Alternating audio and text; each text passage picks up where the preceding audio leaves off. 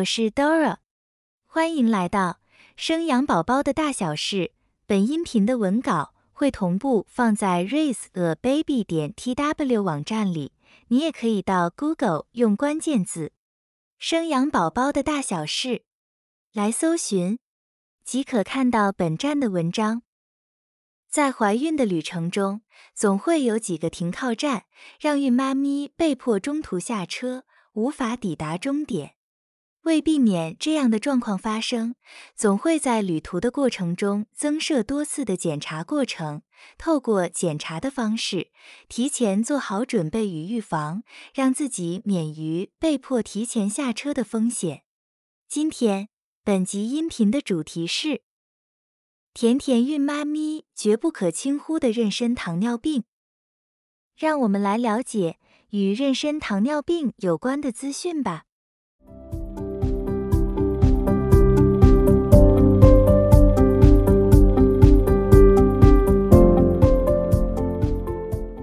妊娠糖尿病是什么？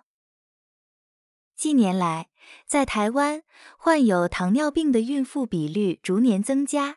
每个孕妇妈咪都希望可以生下健康白胖的宝宝，但妊娠糖尿病是怀孕时期最高危险性的疾病之一，因为在怀孕的过程中，胎盘会分泌一些荷尔蒙，使得孕妈咪的血糖升高。大多数的孕妇身体都可以自我调节反应，产生更多的胰岛素，用以维持正常的血糖浓度。但会有少数的孕妈咪体内的胰岛素制造量不够，使得血糖数值无法降下来。到了怀孕后期会更加明显，因而产生妊娠糖尿病。一般正常情况，孕妇妈咪吃甜食和水果是不会出现妊娠糖尿病的。而所谓的妊娠糖尿病，是指怀孕之前没有糖尿病的病史，但怀孕之后却出现高血糖的现象。妊娠糖尿病的发生率约为百分之一到百分之三，是因为孕妇妈咪对于碳水化合物的耐受度降低，而出现血糖过高的症状。因为在怀孕的过程中，碳水化合物的代谢变化。会随着孕期的增加，人类胎盘泌乳素 （HPL）、动情素及黄体素等等的荷尔蒙分泌浓度升高而改变。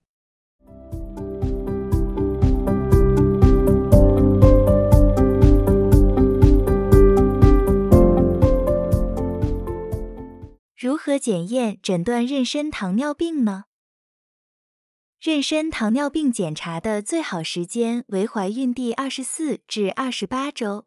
检验方式有两种，一种是传统的筛检方法，一种是目前比较新式的筛检方法。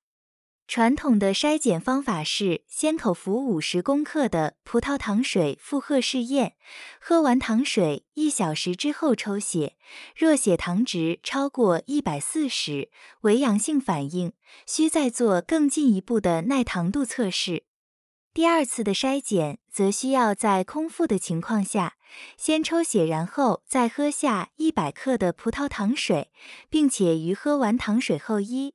二三小时再各抽一次血，若有两次以上的数值超过标准值，便可以确诊为妊娠糖尿病。第一至第四次的标准数值分别为九十五、一百八十、一百五十五、一百四十。新式的筛检方法是让孕妈咪先空腹六至八小时，然后进行第一次抽血。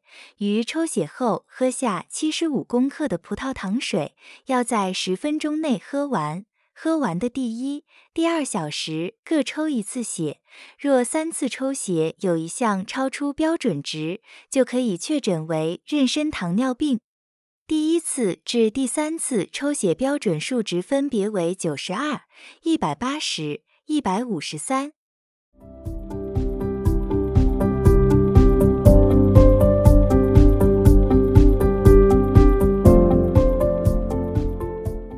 谁最需要做妊娠糖尿病检查？其实，所有孕妇妈咪都应该做妊娠糖尿病的检查，但一定要做的高危险族群有以下八种人：第一种，家族里的人有糖尿病病史；第二种，怀孕前 BMI 值超过二十六、体重过重的孕妈咪；第三种，年龄超过三十五岁以上的高龄产妇；第四种，前胎怀孕期间有妊娠糖尿病；第五种，曾经发生过早产、流产、胎儿先天畸形或胎儿于子宫内死亡等情形；第六种。产检时发现胎儿有过大或羊水过多的情况。第七种，曾经有过妊娠毒血症的人。第八种，患有多囊性卵泡症候群的人。那么，妊娠糖尿病的症状有哪些呢？妊娠糖尿病通常与一般糖尿病的症状相似，就是喝得多、吃得多、尿的也多。但体重却逐渐减轻。不过，体重变轻的症状在孕妈咪身上比较不容易被发觉。如果孕妇妈咪吃了很多富有营养的食物或营养品，但身体却缺乏足够的胰岛素，使得身体无法负荷，而导致高血糖的状况，有可能会造成恶心、呕吐、容易疲倦等相关症状。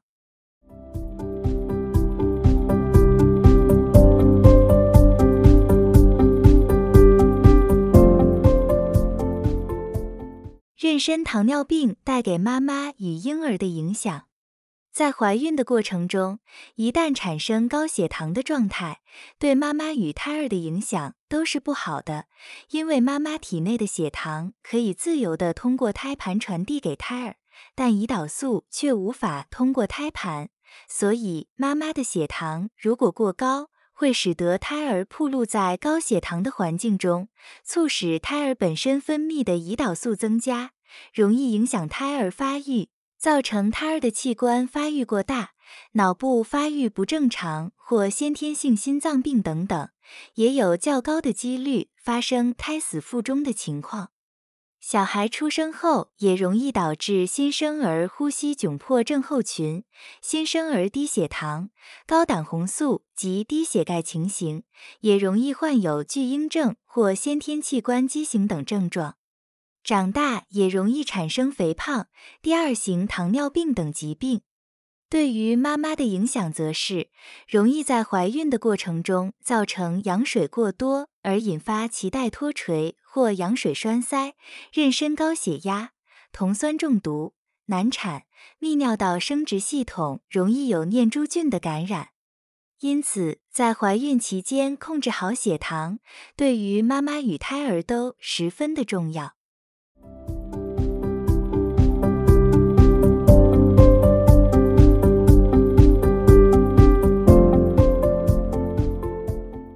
妊娠糖尿病引起的并发症，改善饮食习惯以及适度的运动，可以控制母体的血糖值。除了能避免妊娠糖尿病对妈妈及胎儿的健康危害以外，还能避免掉妊娠糖尿病带来的并发症。妊娠糖尿病引起的并发症有以下几种：第一种，子癫前症，属于孕期高血压的一种疾病。第二种，胎盘早期剥离；第三种，早产，胎儿于三十七周前出生，可能会出现呼吸窘迫症候群或黄疸现象；第四种，巨婴症，宝宝的体重过重；第五种，新生儿低血糖。导致宝宝喂食不易吸收而营养不良，容易皮肤发紫和情绪躁动。第六种，难产、死产。第七种，其他的并发症，羊水过多症、酮酸中毒、水肿或者急性肾盂肾炎等等并发症。每一项对于胎儿及妈妈都是极大的伤害因此不容忽视妊娠糖尿病带来的影响。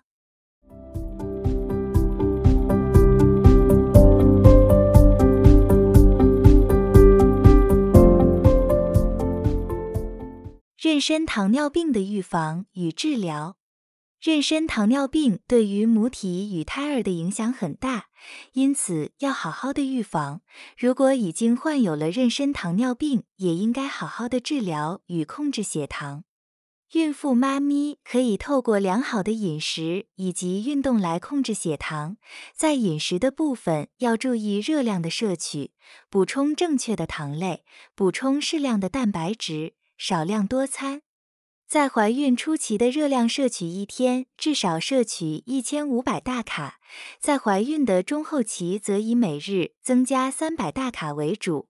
但如果是过重或肥胖型的孕妇妈咪，则需要限制与控制热量，每天最低摄取量需要一千七百至一千八百大卡。在摄取正确糖类的部分，建议以原形食物取代精致的食物，以达到糖分摄取及血糖控制的成效。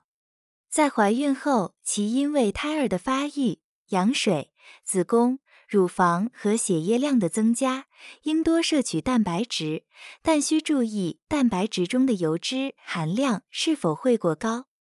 患有妊娠糖尿病的孕妈咪要注意的是稳定血糖值，每餐都要控制热量，以防母体无法负荷快速上升的血糖。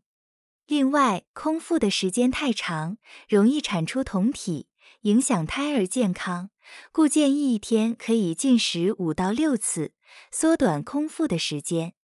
除了良好的饮食习惯以外，运动也是控制血糖的好方法。建议孕妈咪可以进行中等强度的有氧运动，例如走路、游泳都可以。运动时间也不宜过长，以三十至四十五分钟最适当，一周约莫三次。值得注意的是，如果是患有糖尿病急性并发症，或者有先兆流产迹象的孕妇。习惯性流产、妊娠高血压患者，经过医生评估不适合运动者，就应该多休息，避免运动。